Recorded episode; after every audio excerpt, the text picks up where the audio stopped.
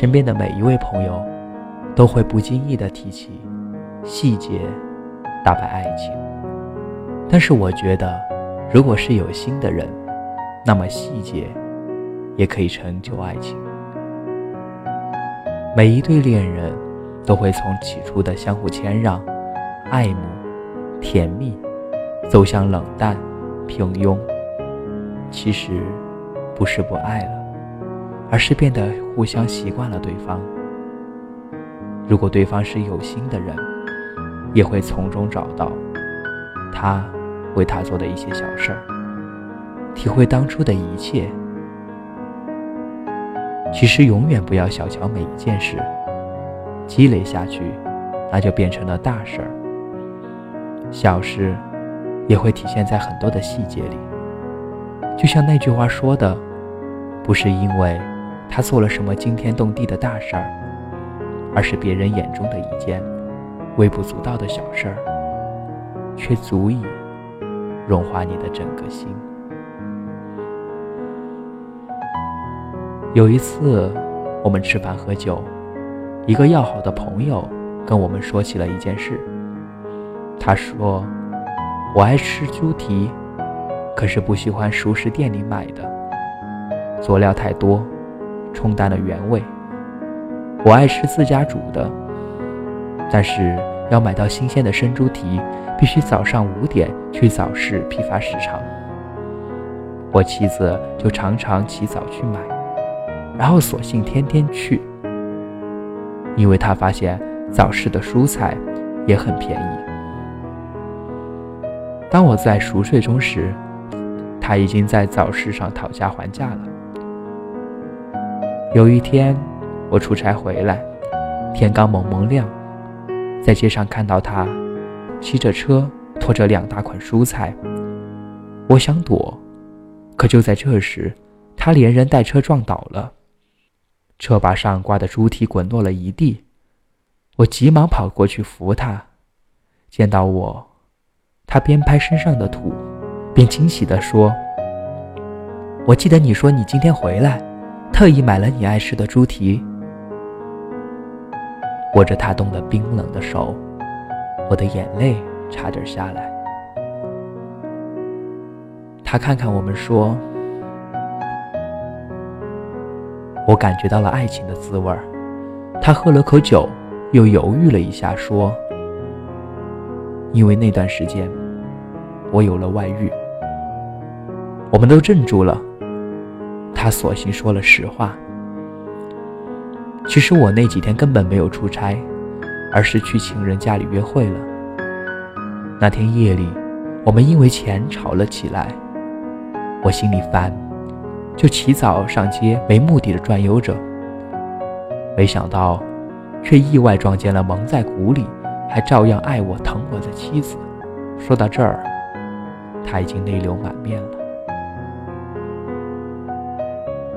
我想，真正的爱情，不是永远墨守成规，而是一个人可以为你去坚守你喜欢的事物。然而，这样的小事、小细节，就是我们需要的陪伴、坚守和信任。北京遇上西雅图里，文佳佳认定 Frank 是因为。他愿意每天早上穿过三条街，为他买来最爱吃的豆浆油条。喜剧之王里，柳飘飘认定尹天仇是因为他愿意每天打鸡血的跑龙套，是为了兑现他那句“我养你啊”。很多的爱情开始都是因为细节，人会说谎，可细节不会。一个爱你的人，不在于他说多少。而在于他做多少，而这些，都体现在细节上。我们对一个人最深的回忆，并不是什么惊天动地的事情，而是一件件在外人眼里极小，却足以融化你的细节。这些，都会成为你爱情的开始。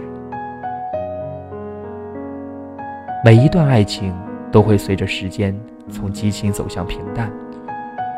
开始触电般的迷恋之情，渐渐的走向了温和平静，没有了当初的冲动，互相之间也会把彼此之间的缺点放大，失去了当初的新鲜感，因此而感到焦躁不安。